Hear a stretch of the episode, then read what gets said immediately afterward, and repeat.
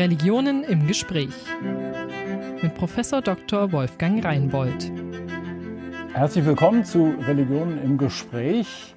Heute in Fortsetzung unserer Reihe in Kooperation mit dem Religionspädagogischen Institut in Lockum, wo es insbesondere um die Fragen geht, die in der Schule wichtig sind.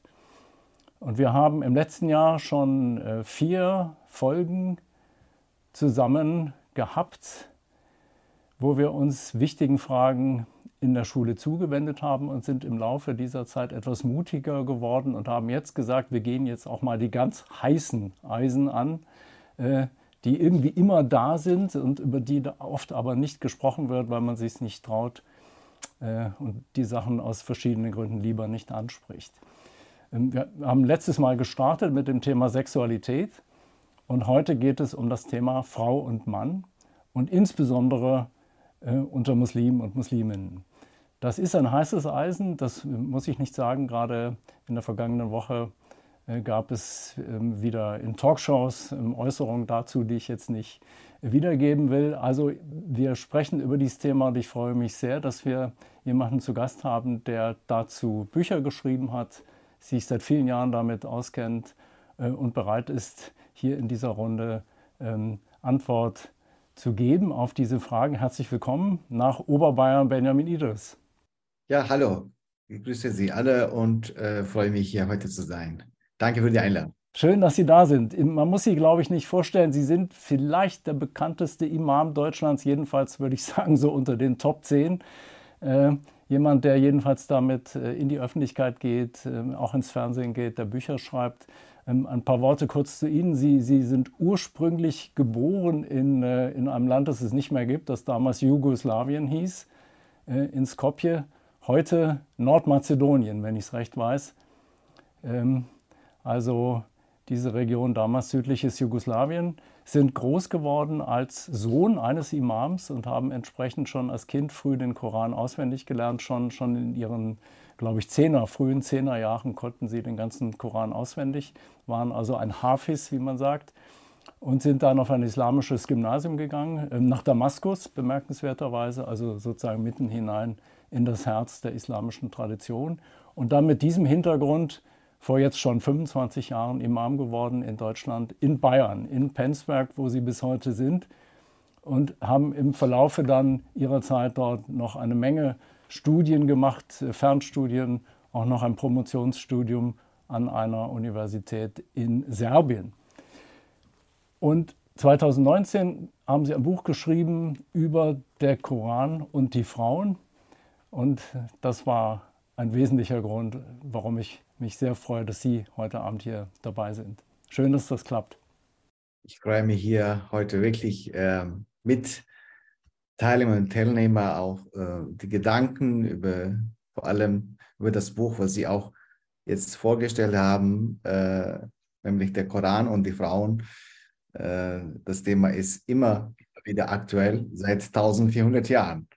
Genau, und das ist Chance und Risiko zugleich. Wir, wir diskutieren Fragen, die Sie wahrscheinlich schon zehnmal, zwanzigmal, hundertmal beantwortet haben. Nicht, ähm, es ist immer eine, eine bisschen schwierige Sache, wenn man, wenn man diese, diese Dauerbrenner diskutiert, aber es ist nötig, weil sie eben ähm, immer da sind und oft auch in einer Art und Weise vorkommen, die, wie soll ich sagen, jetzt nicht immer präzise ist, sondern, sondern sich so ergibt in der Situation. Und ich beginne mal mit den Fragen, die wir hier im Laufe der Lehrer- und Lehrerinnenfortbildung, die wir machen, am gestrigen Tag schon auf dem Tisch liegen hatten. Und ähm, die erste Beobachtung, die in vielen Arbeitsgruppen auftauchte und im Chat gestellt wurde, ist die Beobachtung, dass es so scheint, als würde in den meisten muslimisch geprägten Familien ähm, konservativer erzogen. Also die Jungs und die Mädchen werden in einer konservativen Weise erzogen und das heißt, sie werden nicht in derselben Weise erzogen. Man erzieht die Jungs anders als die Mädchen. Zweifache Frage an Sie. A, würden Sie zustimmen? Ist da was dran? Und B, wenn was dran ist, woran liegt das und was hat das womöglich mit der Religion zu tun? Ich kann äh, teilweise äh, zustimmen. Das ist äh, auch eine Realität, dass in vielen muslimisch geprägten Familien und Gesellschaften und Länder, dass die ähm, ja, Jungs äh, mehr die Freiheit haben als die Mädchen. Es ist äh, eine Realität, äh, dass wir zugleich auch Familien haben, äh, Eltern haben, welche Mädchen besonderes achten und schätzen äh, und hochloben, sie als äh, Königin oder Prinzessinnen äh, zu Hause benannt werden, ähm, dass die Eltern äh, viel mehr zufrieden sind mit äh, Töchtern als mit äh, Söhnen. Das ist auch, was ich immer wieder höre. Paradoxweise ist das ähm, eben diese Mädchen, auch wenn sie äh, eine besondere Stellung, eine besondere Position in der Familie genießen, zugleich aber auch eingeschränkt sind äh, im Vergleich zu äh, Jungs. Äh, und das kommt ähm, wahrscheinlich äh, nach meiner Beobachtung, äh, ich selber habe keine Töchter, ich habe nur zwei Söhne. Daher kann ich äh, nicht ganz so äh, objektiv beurteilen. Aber es gibt eine gewisse Angst, äh, dass die Mädchen ähm, Opfer sexueller Gewalt äh, in Macho-Gesellschaften sein können. Und daher ist äh, die Angst sehr präsent in vielen konservativ geprägten Familien. Auf andere Seite ist auch äh, der Wille da, diese Mädchen zu behüten, zu bewahren, zu schützen, indem äh, die Eltern versuchen immer wieder die Töchter äh, von ihren Rechten, äh, in ihren Rechten einzusch einzuschränken. Ähm, das ist äh, natürlich ähm, eine Realität in vielen östlichen Ländern im Vergleich zu westlichen Ländern, wo auch äh, muslimische Familien leben, sowohl hier in Europa, äh, wo Muslime mittlerweile 10 Prozent von der Bevölkerung ausmachen. Äh, und wenn ich diese zwei unterschiedliche Art und Weise der Erziehung vergleiche, dann äh, gibt es Unterschied. Äh, es gibt viele Muslime hier in Europa, die äh, mit der Art und Weise, wie manche muslimische Eltern aus östlichen Ländern umgehen, nicht damit einverstanden sind. Äh, da äh, sehen die diese Diskrepanz in der Erziehung, ähm, dass ähm, manchmal auch ohne dass sie vielleicht äh, schlecht meinen, aber schlecht handeln, dass manchmal auch Mädchen in der Familie diskriminiert werden im Vergleich zu Jungs. Und mit dieser Art und Weise der Erziehung äh, sind viele äh, muslimische Eltern, welche hier in Deutschland oder in anderen westeuropäischen Ländern geboren, aufgewachsen sind, überhaupt nicht äh, einverstanden. Das heißt, das äh, ist nicht islamisch zu begründen, also religiös zu begründen. Vielmehr ist ähm, mit der bestimmten Tradition der Völker äh, zu begründen, aber äh, ich bin fest überzeugt, dass äh, nicht die Religion an sich, aber das Religionsverständnis eine gewisse Rolle in dieser Diskrepanz äh, äh, und in diese auch Diskriminierung äh, in manchen muslimischen Eltern auch äh, schon eine, eine Rolle spielt. Ähm, Sie sagen nicht die, nicht die Religion an sich, aber das Religionsverständnis. Würden Sie sagen, im Islam recht verstanden, also so wie Sie ihn verstehen, äh, gibt es keine Diskriminierung von Mädchen in der Erziehung, sondern äh, Jungs und Mädchen sollten eigentlich auf die gleiche Weise erzogen werden. Ist das so? Also islamisch gesehen, ähm, äh, es gibt keine ähm, keine Hinweise, religiöse Hinweise oder äh, sei es aus dem Koran oder aus der Tradition des Propheten Mohammed, irgendeine ähm, eine klare und eindeutige ähm, Empfehlung, ähm, wie die Eltern mit ihren Kindern äh, umgehen sollten, dass die Mädchen mehr äh, das Recht haben als die Jungs oder umgekehrt.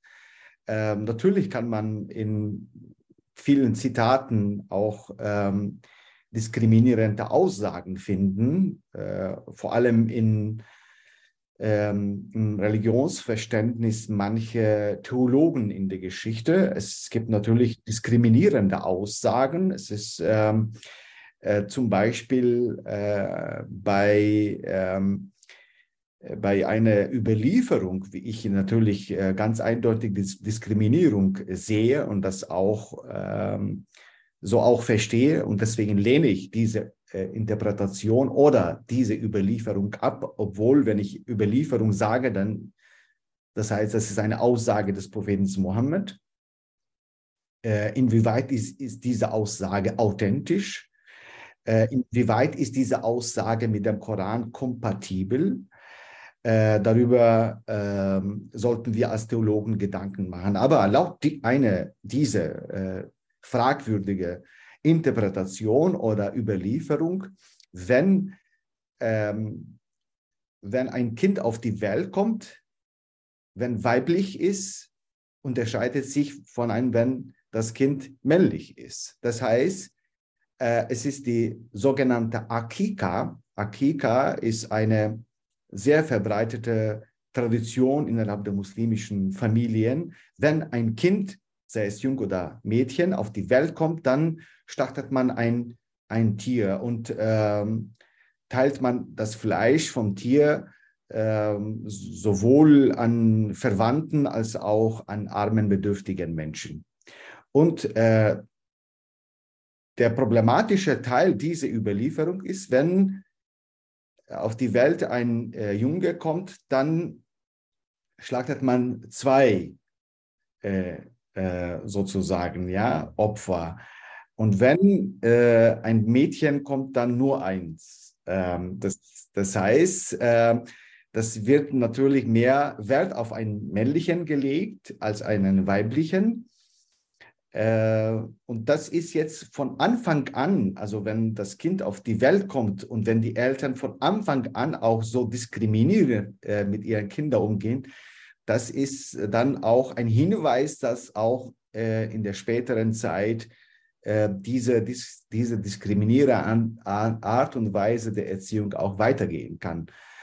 Ähm, daher ist natürlich ähm, auch eine Frage der Theologie, wie wir mit solchen Überlieferungen, auch mit solchen Interpretationen der Gelehrten umgehen sollten.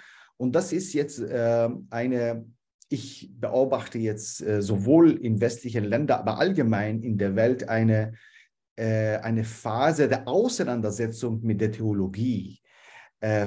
Äh, es ist ähm, sehr stark in der, in der Öffentlichkeit die Diskussion aufgetaucht, äh, inwieweit äh, können muslimische Theologen in der Gegenwart sich mit Theologen in der Vergangenheit auseinandersetzen. Inwieweit können sie äh, kritisch mit diesen Aussagungen oder äh, Auslegungen und Interpretationen umgehen. Und wir sehen, dass in der Geschichte der äh, muslimischen Theologie äh, diejenigen, die äh, die Theologie auch sozusagen äh, geformt haben, äh, gestaltet haben, waren immer wieder Männer, mit sehr geringer Ausnahme, mit zwei, drei nur Beispielen in der Geschichte.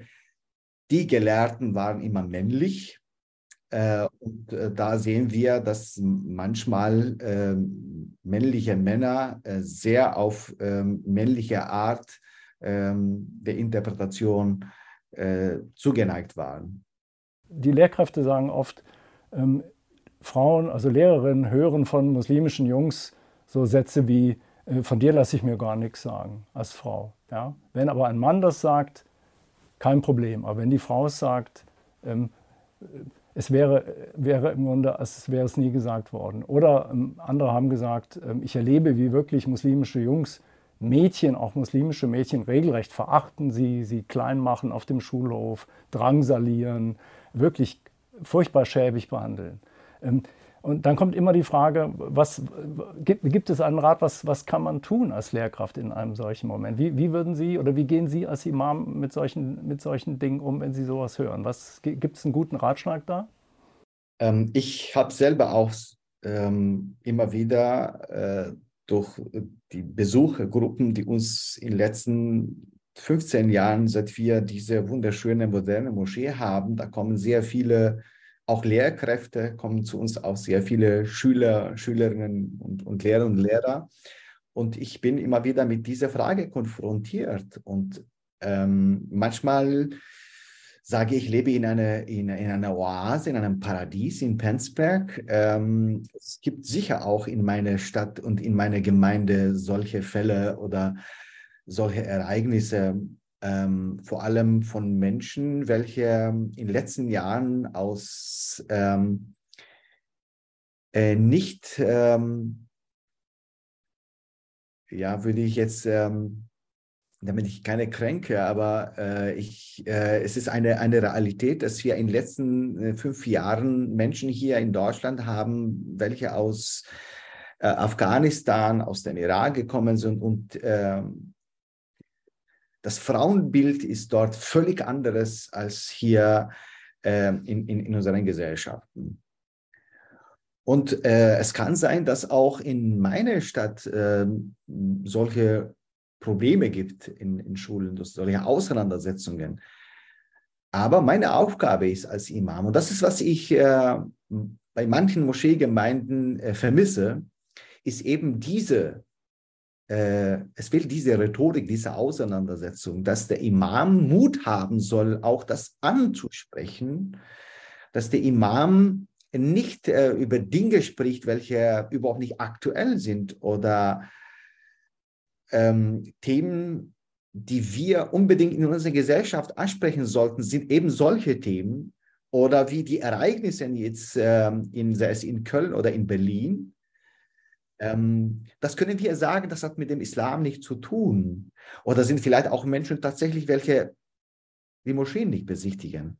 Das, äh, das äh, darf nicht gesagt werden, das interessiert mich nicht, sondern das ist auch ein Phänomen, das ist auch äh, ein Ereignis, welche ich als Imam, mich als Imam äh, verpflichtet fühle, das anzusprechen. Ähm, weil letztendlich hat auch mit dem Islam direkt oder indirekt zu tun. Ähm, wir hatten nur kurz vor Silvester in Katar Bilder gesehen, äh, wie die äh, Spieler aus Marokko mit ihren Müttern auch äh, spielen und, und, und tanzen. Ähm, wir sehen hier auf einer Seite, dass ein Spieler zeigt der ganzen Welt, wie er seine Mutter achtet und liebt. Das ist wunderbar. Und das ist jetzt, was ich ähm, kritisch einfach ähm, beobachte, dass Männer oder allgemein wird die Mutter hochgeachtet, respektiert.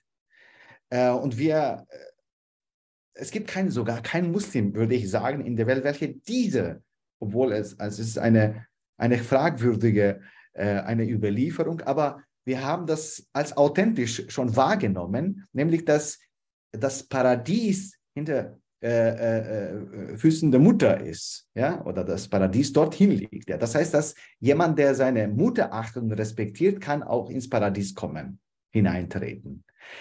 Ähm, es gibt Dutzende von Aussagen über Mütter, die Rolle der Mutter in der Familie. Dass die Aussage des Propheten Mohammed sehr bekannt ist, äh, als jemand die Frage gestellt hat, we, wem gegenüber habe ich eine Verpflichtung? Äh, wer hat sozusagen in mein Leben meinen Respekt verdient? Der Prophet sagt, deine Mutter. Und sagt äh, derjenige, der diese Frage stellt, und wer kommt danach? Der Prophet sagt, wieder deine Mutter. Und dann beim dritten Mal sagt der Prophet wieder deine Mutter. Beim vierten Mal sagt dein Vater. Also die Mutter spielt eine, eine wesentliche Rolle in der Familie. Aber wo sind die Ehefrauen? Wo sind die Töchter und, und Schwester und äh, allgemein andere fremde Frauen?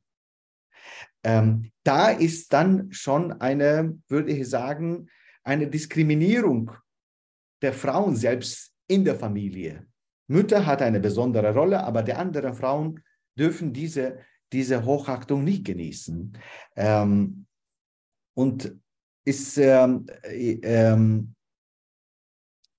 die Aufgabe der Gelehrten, Kinder und Menschen in der Gemeinde, in der, in der Moschee, das wird auch mein, mein Thema äh, morgen am Freitag, weil äh, ich habe in den letzten Tagen diese Talkshows äh, nachgeschaut. Äh, natürlich betrifft mich als Imam. Äh, auch wenn ich sagen würde, Köln und, und, und Berlin sehr weit von mir ist, in meiner Stadt hat sowas nicht passiert. Aber dennoch ist äh, die Aufgabe meiner Meinung nach des Imams, das anzusprechen und das auch äh, klar zu sagen, klar zu positionieren, Stellung zu beziehen und zu sagen, das hat tatsächlich mit dem Islam überhaupt nichts zu tun. Okay, vielen Dank für diese erste Runde. Jetzt kommt von Michaela Veit-Engelmann aus Lockum der erste Block mit Fragen. Genau.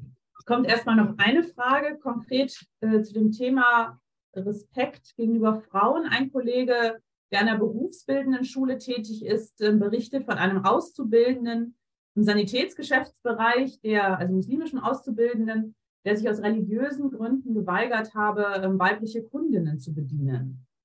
Und da ist man natürlich als christliche Lehrkraft im Religionsunterricht manchmal etwas hilflos. Was sagt man da? Und dann habe ich noch ganz viele andere weitere Fragen, aber vielleicht erstmal diese ein. Ja, also wir haben ähm, äh, Menschen, welche ähm, nicht unbedingt in Afghanistan leben, aber doch eine Mentalität hier des Talibans haben. Ähm, also nicht zu ver verallgemeinen, Afghanistan ist ein wunderschönes Land und die Menschen sind wirklich wunderbar, aber ich spreche über, die, über eine bestimmte Ideologie. Ähm, die Ideologie, welche Frauen verachtet und ähm, diskriminiert und ausgrenzt. Ähm, und äh, eine Ideologie, welche denkt, dass die Frauen nur zu Hause äh, ähm, bleiben sollten und nicht äh, draußen zu suchen haben, äh, Frauen, welche nur ihren Männer bedienen sollten. Diese Ideologie ist nicht nur im Köpfe von Taliban, sondern in manchen Köpfen, welche auch mitten uns zusammenleben. Leider. Und was sage ich dann? Also was, was tue ich, wenn ich das als Lehrer mitbekomme oder als Lehrkraft, als Lehrerin? Das ähm, müssen Sie nicht alle religiös äh, äh, begründen, sondern äh, wir haben hier in Deutschland bestimmte Werte, wir haben in Deutschland hier Gesetze.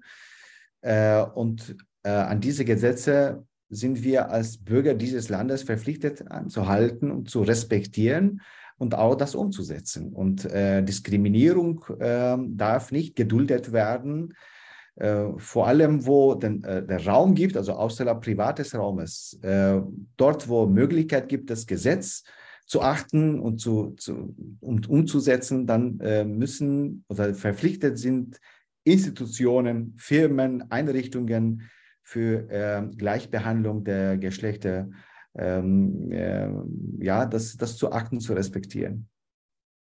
Also da würden Sie sagen, ich fasse das mal für mich so zusammen, dass diese Gleichberechtigung dann höher steht als diese vermeintliche religiöse Tradition, die dieser junge Auszubildende da ins ähm, Absolut. Das, was äh, die Verfassung unseres Landes vorsieht, nämlich die Gleichbehandlung oder Gleichstellung der Geschlechter, das ist, äh, wie ich hier belege, äh, äh, koranisch gesehen kompatibel, ähm, aber vielleicht nicht mit der Tradition bestimmter Menschen äh, nicht kompatibel. Vielen Dank. Ich habe noch zwei Fragen, ähm, die sich auf das Thema Imam beziehen. Einmal können Frauen das werden? Gibt es diese Möglichkeit? Und die zweite Frage ist, ähm, was halten Sie davon, ähm, dass Imame dann in Deutschland ausgebildet werden? Wäre das eine Lösung für manche der Probleme, die Sie gerade geschildert haben? Äh, ich beziehe mal wieder mein Buch. Äh, das ist auch ein Thema in meinem Buch, ähm, weil wir hatten und haben immer noch eine Diskussion in Deutschland, ob ähm, der Islam Imaminnen äh, sozusagen ähm, erlaubt, darf in einer Moschee eine Imamin das Gebet äh, oder Liturgie oder das Freitagsgebet leiten. Die Antwort ist Jein, ja und nein. Ähm, ja, äh, es gibt sehr viele, sogar auch klassische Gelehrte, welche diese Diskussion nicht erlebt haben. Gelehrte, welche vor tausend Jahren gelebt haben, wie Ibn Taymiyyah, äh, ein von äh, Salafisten und äh, Strömungen wie äh, Wahhabismus äh, hochgeachtete Gelehrte. Diese Gelehrte Ibn Taymiyyah sagt, dass eine Imamin, eine Frau, äh, wenn von Männern keine anwesend ist, welche den Koran besser auswendig beherrscht, dann kann auch eine Frau ein Gebet leiten. Ähm, es gab in der Geschichte der Gelehrten, äh, ich kann nur ein paar Namen nennen, wie Ibn Rushd zum Beispiel oder auch Tabari, ein äh, sehr berühmter Koran-Exegat. Äh, ähm, in diesen äh, gelehrten Geschichte, diese Traditionen und, und, und Interpretationen gab es immer wieder die Frage, ob eine Frau das Gebet leiten darf oder nicht. Die Antwort ist grundsätzlich, es gibt kein Verbot, weder im Koran noch in der Überlieferung des Propheten Mohammed, dass die Frau das Gebet nicht leiten kann und dass dieses Gebet nicht akzeptabel wird. Wer welches Gebet vom Gott angenommen wird und welches nicht, entscheidet nicht ein Imam, entscheidet nicht ein Gelehrter, sondern entscheidet Gott selber. Äh, so, ähm, aber auf andere Seite, äh, es ist einfach so automatisch die Antwort da, darf oder nicht eine Frau das Gebet leiten. Die Antwort ist da automatisch nein, weil der Prophet Mohammed der erste Imam war, sozusagen, war ein Mann und die, äh, die Nachfolger des Propheten Mohammed, die sogenannten äh, Kalifen, waren immer männlich, äh, welche auch die Gebete geleitet haben.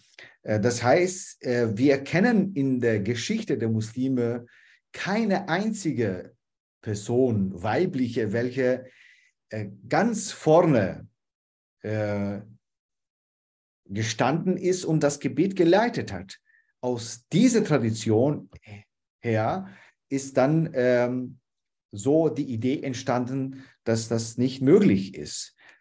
Theologisch gesehen ist erlaubt, praktisch hat nie stattgefunden. Äh, in einer Situation, stellen Sie sich vor, in einem Raum, ähm, in, in Deutschland gibt es hunderte von sogenannten Hinterhofmoscheen in einem sehr engen Raum, vielleicht äh, nicht mal, nicht größer als äh, eine äh, durchschnittliche Wohnung mit 70, ähm, 80 Quadratmeter, ähm, wo äh, keine Möglichkeit gibt, einfach ähm, sogar, wie manche sagen, dass die Frauen äh, dort die Gebete verrichten, geschweige ähm, äh, die Männer.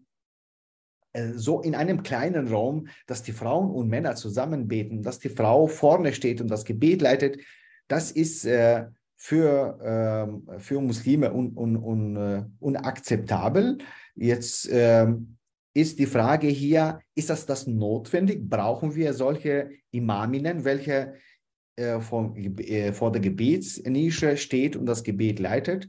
Ich glaube, wenn wir so eine, äh, eine Umfrage machen würden innerhalb der Muslime, werden wahrscheinlich sogar auch die sogenannte liberale, weltoffene Muslime, werden wahrscheinlich 9, über 90 Prozent der Muslime sagen, wir brauchen ähm, Frauen nicht als Imaminnen. Aber was wir brauchen, äh, dass wir Gelehrte brauchen, weibliche Gelehrte brauchen, dass wir Lehrerinnen brauchen, dass wir äh, Vorsitzende äh, einer Gemeinde als weibliche brauchen, dass wir äh, Frauen brauchen in Moscheegemeinden, welche im Bereich des Soziales oder äh, der Pädagogie sich engagieren.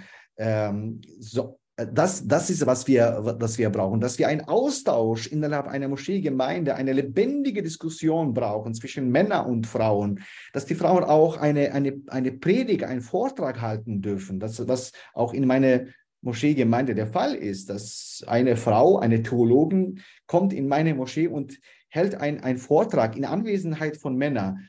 Das ist, was wir brauchen. Äh, und das ist immer noch äh, nicht der Fall in, in vielen Moscheegemeinden.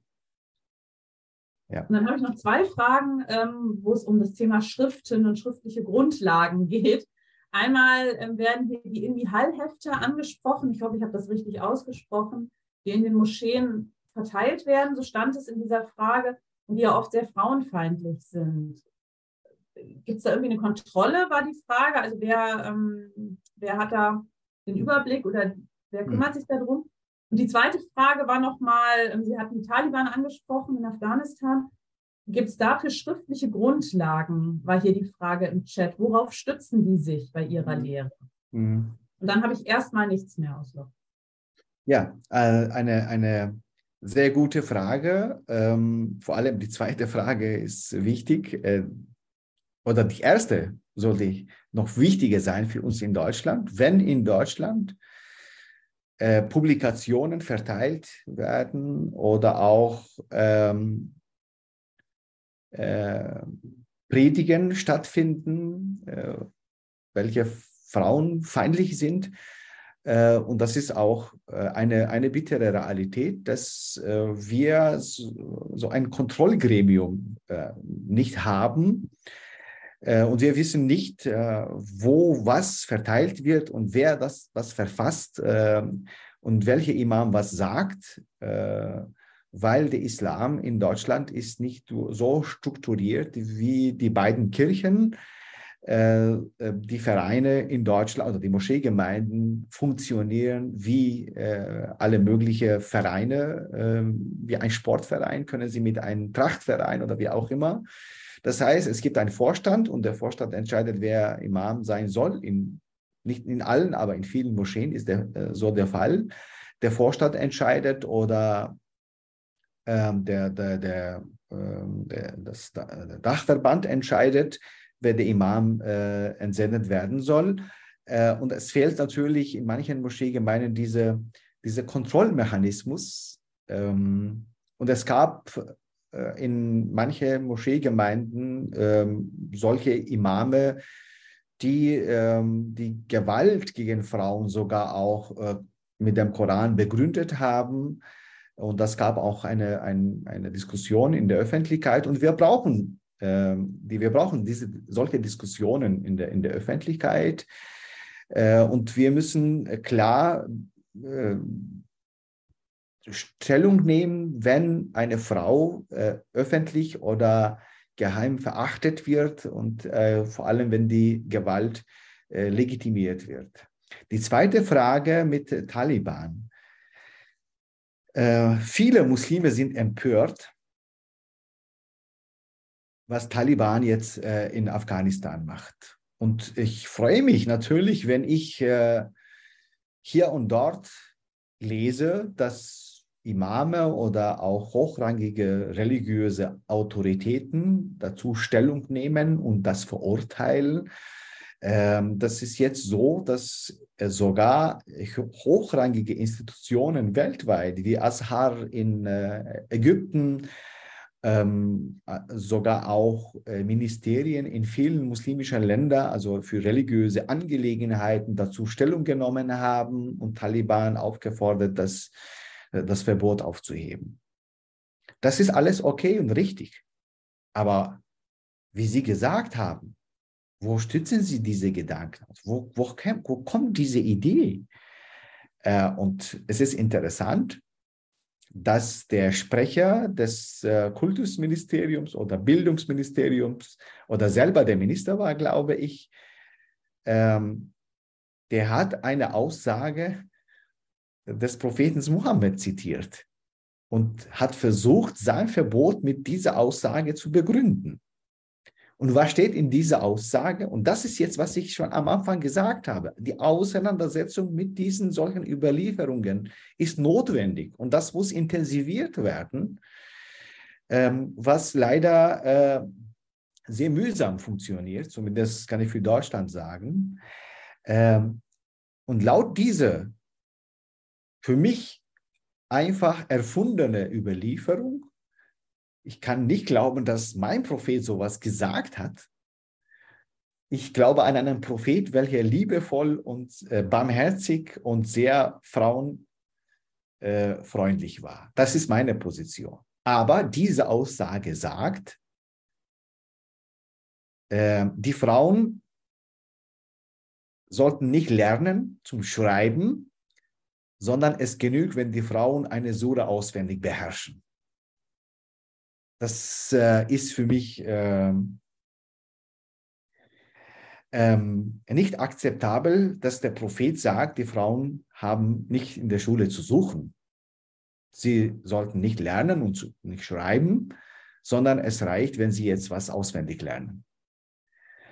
Ähm, aber eben nach 1400 Jahren und diese Überlieferung ist über 90 Prozent der Muslime nicht bekannt ist einfach verschwunden. Es sind sehr viele Überlieferungen, welche Frauen verachten, einfach verschwunden.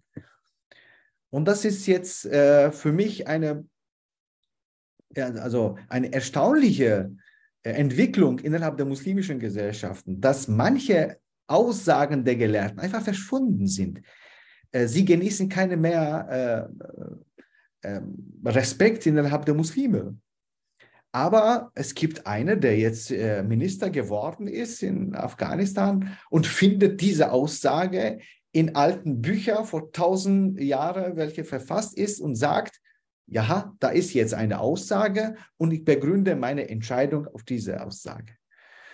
Äh, und daher, wenn Azhar oder irgendeine Institution hier und dort äh, ihre Stimme gegen Taliban-Entscheidung aufheben, ähm, es reicht nicht das, sondern sie müssen auch sagen, diese Aussage nicht mit dem Koran kompatibel, mit dem Vernunft kompatibel ist. Diese Aussage muss abgelehnt werden. Äh, also eine wissenschaftliche Auseinandersetzung mit Interpretationen und Auslegungen der Gelehrten ist mehr als notwendig. Ja, vielen Dank. Das, das führt uns hinein in dieses große Thema Auseinandersetzung mit der Fülle der Überlieferungen. Wir haben, glaube ich, in, im vorletzten Gespräch mit einem Experten für die Hadithe gesprochen, genau über diese Frage, ähm, wie viele sind womöglich echt und wie, woran erkennt man diejenigen, äh, die nicht echt sind. Sie haben eben gesagt, Sie glauben an einen, an einen freundlichen, barmherzigen Propheten und können nicht glauben, dass er das gesagt hat. Ähm, gibt es irgendwo, diese Frage kam gestern auch auf, ähm, so etwas wie ein leitendes äh, hermeneutisches Kriterium, von dem aus die Dinge zu beurteilen wären? Also im Christentum sagt man oft, es gibt sowas wie, wie eine Mitte der Schrift oder man versucht so, so ein, ein Zentrum zu finden, von dem aus dann die, die Dinge interpretiert werden. Gibt es irgendetwas Vergleichbares im Islam oder im Islam von Benjamin Idris? Meiner Meinung nach gibt es schon. Und das ist jetzt natürlich ein bisschen umstritten innerhalb äh, manche Gelehrten, auch manche Theologen, welche in der Gegenwart leben. Ähm, ich bin der Auffassung, dass zwei Instanzen sind, welche entscheiden, inwieweit eine Überlieferung echt ist, authentisch ist.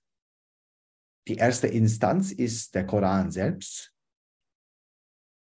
und die zweite Instanz ist das gesunde Verständnis, also das, die Vernunft. Ähm, und die Vernunft ist etwas Dynamisches. Ist. Also die Vernunft von Menschen, welche vor tausend Jahren gelebt haben, hat wahrscheinlich ein bisschen anderes funktioniert als die gegenwärtige Vernunft. Das heißt, ähm, wir beurteilen nach unserer Vernunft, nach der Vernunft der Gegenwart, nach gesundem Menschenverständnis, wie wir heutzutage wahrnehmen ähm, und was wir als Konsens vielleicht sehen werden. Ja. Und diese Kriterien sind äh, für mich entscheidende, um eine Überlieferung oder eine Interpretation bestimmter Gelehrten zu beurteilen, ob das richtig, korrekt ist oder nicht. Genau, dazu gleich eine Frage, ähm, dazu direkt passt, die gerade aufplöppte. Ähm, wie weit ist denn der Prozess der historisch-kritischen Exegese innerhalb der muslimischen Welt? Können Sie dazu was sagen? Also ist auf dem Marsch, kann ich das sagen. Das ist jetzt äh, zumindest eine, ein Versuch äh, hier und dort. Ich habe äh, vor circa äh, zwei Stunden einen Vortrag von einem namhaften äh, Koran-Kommentator aus der Türkei äh, angeschaut, der äh, das Thema Sklaverei in seinem Vortrag thematisiert hat. Äh, wie die Gelehrten dieses Thema auch in ihren Büchern mit dieses, wie, wie diese, mit dieses Thema umgegangen sind. Ähm, und es ist eine Realität, dass äh, die Sklaverei wurde leider, leider sagt auch der, ähm, der, der, der Akademiker,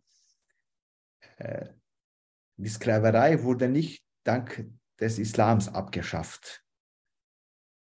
Äh, die Sklaverei wurde am Anfang der Offenbarung äh, des Korans ähm, ganz klar äh, verurteilt. Also der Koran nimmt äh, am Anfang der Offenbarung in Mekka Stellung dazu und verurteilt die Sklaverei.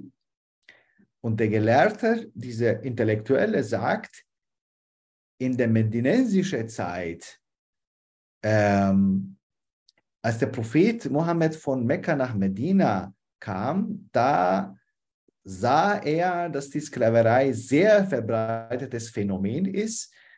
Ähm, und er hat versucht, aber eine Tradition abzuschaffen, eine Tradition, welche nicht mit Araber angefangen ist, sondern auch äh, vor Araber, also die, die früheren Zivilisationen, die früheren Völker haben die Sklaverei immer ähm, sozusagen auch äh, praktiziert. Äh, und der Islam hat versucht, das zu kontrollieren, das äh, nicht zu legitimieren, aber teilweise abzuschaffen. Aber der Prophet selber innerhalb von hm, circa zehn Jahren in Medina hat es nicht geschafft, die Sklaverei ganz abzuschaffen. Und da sagt der Gelehrte, äh, es ist so, nach dem Tod des Propheten Mohammed ist die Sklaverei wieder noch stärker geworden, dass die Gelehrten nach dem Tod des Propheten Mohammed sogar auch das legitimiert haben. Äh, ich, ich, ich, will, ich wollte damit, damit sagen, ähm, diese Gelehrte, was jetzt vor einer Woche diese, diesen Vortrag gehalten hat, äh, geht einfach historisch kritisch mit, dieser, mit dieses Thema. Vielen Dank für diese klare Antwort. Ähm, ich habe noch einen Punkt, der Sie nicht verblüffen wird aus den Debatten gestern, wenn wir über Frauen sprechen, muss natürlich auch an einer Stelle jedenfalls das Thema Kopftuch auftauchen. Das, das geht gar nicht anders. Ähm, eine Lehrerin berichtete gestern, dass in ihrer Klasse ein Mädchen das Kopftuch ablegen wollte äh, und äh, mit dem starken Willen äh, in ihre Familie gegangen ist. Und dann hat die Mutter ihr gesagt, wenn du das machst, kommst du in die Hölle. Und dann ist sie in die Moschee gegangen und der Imam hat gesagt, ja, das ist genau so. Und jetzt ist ein offenbar völlig verzweifeltes Mädchen in der Schule, das also droht, da vom Weg abzukommen. Ähm, und die Frage an Sie, was steckt da dahinter und, und äh, was würden Sie raten, wie man in einem solchen Fall vielleicht reagieren könnte? Also jetzt allgemein, wir brauchen für Schulen unbedingt. Das ist, ähm, was wir äh, unbedingt brauchen. Wir brauchen in islamischen Gemeinden äh, Personen, welche zuständig für Schulen sind, welche äh, die Probleme, welche manchmal zwischen Eltern, Kinder und äh, Lehrkräften auftauchen und das Problem zu managen und auch eine entsprechende Lösung zu finden. Dafür brauchen wir auch religiöse Instanzen, äh, welche Schulleitungen auch unterstützen, ähm, welche auch eine entsprechende Kompromisslösungen finden. Äh, bei einem solchen Fall, wie Sie jetzt dargestellt haben, würde ich als Imam sagen, äh, das Kopftuch ist natürlich ähm, islamisch zu begründen. Das ist natürlich etwas, was ähm, zum Islam gehört, sogar auch, ohne dass ich jetzt über andere Religionen etwas sagen will, aber ich glaube, dass das Kopftuch äh, für Frauen ähm, auch in anderen Religionen äh, ein Thema ist oder war zumindest. Aber das Kopftuch ist nicht vergleichbar mit sogenannten fünf Säulen des Islams. Das Kopftuch ist weder vergleichbar mit das fünfmalige Gebet, noch mit das Fasten im Ramadan, noch mit dem Glauben an Gott und an jüngsten Tag und an Propheten, sondern ist es in einer anderen Stufe. Das heißt, äh, das Kopftuch hat mit etwas mit Soziales zu tun, mit dem zwischenmenschlichen Verhältnisse etwas zu tun. Ähm, äh, ist das jetzt einfach ähm, religiös zu begründen oder ist es nur menschlich zu begründen, weil vielleicht das Kopftuch erwägt einen, einen Respekt und dass, dass die Männer dann auch eine gewisse Abstand zu äh, Frauen haben, dass das Kopftuch vielleicht auch von ähm, Sexismus oder solche äh, Verhältnisse auch sozusagen bewahrt, wie auch immer. Aber eine Frau, welche oder ein Mädchen, welches das Kopftuch ähm, aus freiwilliger Entscheidung tragen will, dann ist ihre Entscheidung, nicht die Entscheidung der Mutter, nicht die Entscheidung äh, des Vaters, nicht die Entscheidung des Imams, sondern die Frau entscheidet selber. Wenn ich sage, dass Frau entscheidet, das heißt, dass äh, in diesem Alter soll die Frau sein, dass sie selber darüber entscheiden kann. Ähm, das heißt, das Kopftuch für, für Mädchen, für, äh, für, ähm, für Mädchen, welche nicht in der Lage sind, immer noch für sich selbst zu entscheiden, ist nicht Pflicht. Und wenn wir sehen, dass das Thema Kopftuch im Koran erst 16 äh, Jahre nach der Offenbarung thematisiert war. Was war nicht am Anfang. Der Glaube an Gott, der Glaube an jüngsten Tag, diese Dogmen waren ganz am Anfang des Glaub, des, der Offenbarung ein Thema. Das Kopftuch kam in der späteren Zeit und äh, sagen manche Gelehrten, das ist eine ähm, Indik äh, das ist ein, ein Hinweis, dass die Person, welche, also die Frau, welche darüber eine Entscheidung treffen soll, in diesem Alter reif sein soll, um äh, sich mit dieser Frage auseinanderzusetzen. Inwieweit kann die Frau dann auch äh, das rechtfertigen oder ähm, äh, klare und vernünftige Antworten zu liefern, wenn jemand die Frage stellt, warum tragst du ein Kopftuch? Äh, dieses Bewusstsein muss, dieses Bewusstsein muss stark sein. Aber ein, eine, ein Mädchen, oder eine Frau. Es gibt sehr viele Frauen, welche Kopftuch tragen, aber nicht auf die anderen Dogmen des Islams achten. Es gibt sehr viele Frauen, die Kopftuch tragen, aber nicht mal beten. Äh, es gibt äh, Frauen, welche Kopftuch tragen, aber andere Sünden machen. Also äh, das Kopftuch darf nicht so eine Camouflage sein. Das Kopftuch darf nicht so eine, ähm, ja, ähm, ich würde sagen, nicht jetzt äh, ein, ein ein, ein, einen Mensch so einen salonfähig zu machen oder äh, damit jemand einfach mit Religiosität abstimmt. Du bist jetzt religiös geworden, weil du das Kopftuch trägst. Nein, was einen Menschen ausmacht, ist äh, nicht ein Kleid letztendlich, sondern äh, sein, seine moralische äh, Verhältnisse äh, und seinen Umgang mit Mitmenschen, äh, mit Gott und mit der Umwelt.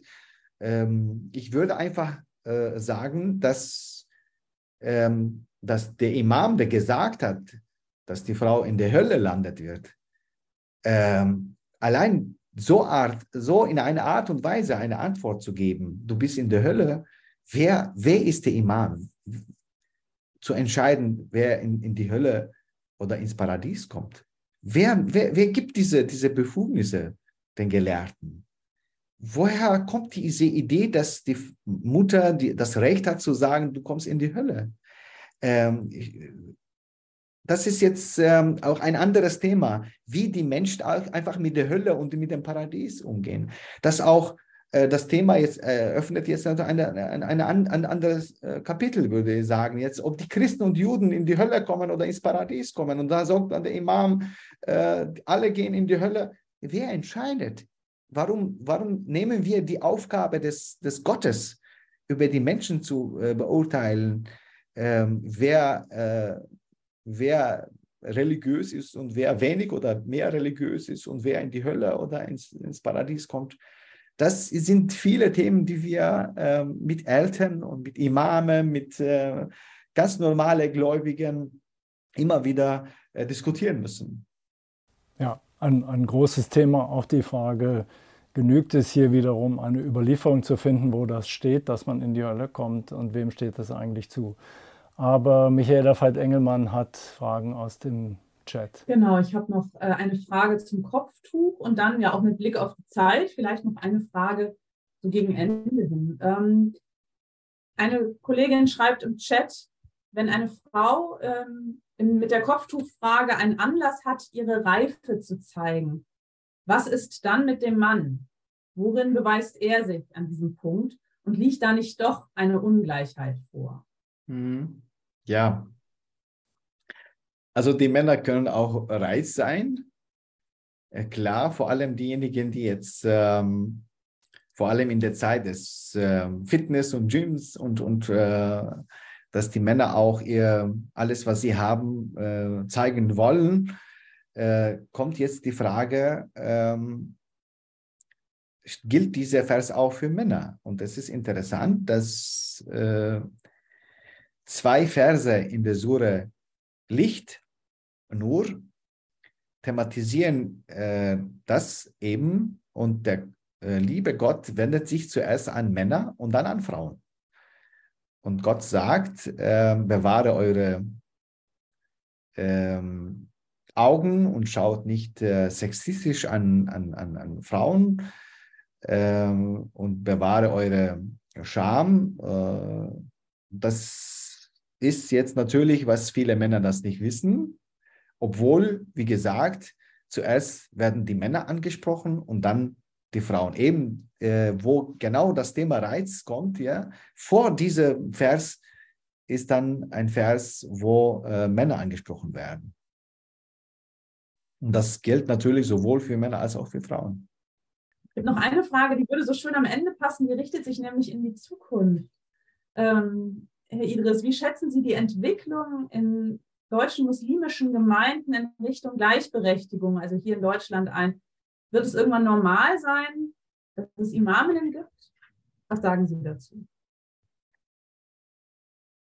Äh, jede Entwicklung und äh, jede positive Entwicklung hängt von einer Kultur der Debatte innerhalb bestimmter Religionsgemeinschaften. Und wenn wir uns äh, so entwickeln als muslimische Gemeinschaft in Deutschland, dass wir tabufrei äh, und angstfrei auch über heikle Themen unter uns diskutieren, dass wir ähm, zusammenkommen als, als Imame und Gelehrte, und dass wir über unterschiedliche Fragen, welche uns als Muslime hier betrifft, klar darüber diskutieren und danach auch positionieren und Stellung beziehen. Und wenn wir ganz ähm, an der ersten Reihe der Themen, die Frauen und Gleichbehandlung der Frauen und Männer das äh, sozusagen auch thematisieren. Und dass wir mindestens einmal im Jahr zusammenkommen und äh, über die Probleme an Schulen, die Verhältnisse zwischen Mädchen und Jungs und dass wir auch die Lehrer und Lehrer zuhören, dass wir sowohl als Muslime als auch Nicht-Muslime mal zusammenkommen und das alles offen sprechen, dass die Imame das zuhören, was sie von innen zuhören. Äh, wenn wir so eine lebendige Diskussion innerhalb der muslimischen Gesellschaften schaffen, dann kann diese lebendige Diskussion uns zu einer positiven Entwicklung führen. Aber wenn wir alles weiterhin als Tabu behandeln und wenn wir nicht in der Lage sind, das zu enttabuisieren, können wir uns nicht positiv entwickeln. Allein, dass äh, die Öffentlichkeit jetzt sozusagen uns drängt oder auch zwingt, dass wir dazu Stellung nehmen, ohne dass wir selber dazu kommen, Stellung zu beziehen über unterschiedliche theologische Themen, wird auch diese Diskussion nicht positiv entwickeln. Daher nicht vom, vom Außen soll der Druck kommen, sondern von innen soll der Wille da sein, um offen die Themen anzusprechen. Aber dafür brauchen wir einfach einen, ähm, einen Manager, auch einen Moderator. Und das können wir nicht. Wie ich sehe, das schaffen wir allein nicht. Und genau wie Sie Sie sollten, das, das sehe ich bei Ihnen, das ist jetzt auch unsere, das würde ich sagen, unsere und eure. Das sehe ich als unsere Aufgabe, als Bürger dieses Landes, dass wir gemeinsam vernünftig miteinander umgehen, dass Sie mal auch uns einladen. Ich sehe, wenn der Landesbischof äh, muslimische Vertreter zu einem Empfang einlädt, da sind alle muslimische Vertreter da. Aber wenn ein Imam äh, muslimische Vertreter einlädt, da kommen zwei Leute nur. Ja, der, der Bischof äh, hat eine bestimmte so eine Autorität in diesem Land, auch bei Muslimen, auch der Kardinal. Äh, das heißt, dass die Kirchen haben eine wesentliche Rolle. Wir haben was Gemeinsames. Wir glauben an einen gemeinsamen Gott und wir leben in einem gemeinsamen Land und wir wollen, dass dieses Land sich positiv entwickelt.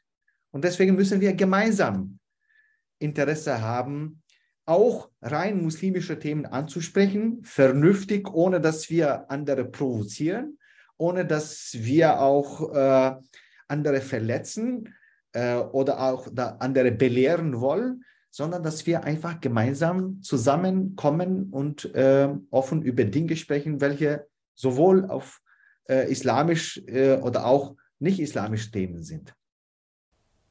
Genauso wie wir das jetzt in diesen anderthalb Stunden getan haben. Und ich danke Ihnen herzlich für die Bereitschaft dabei zu sein und für die klaren Worte. Vielen Dank nach Penzberg, Herr Idris. Ich habe zu danken für die Einladung und für das lebendige Gespräch, was uns sehr hoffentlich bereichert hat. Religionen im Gespräch.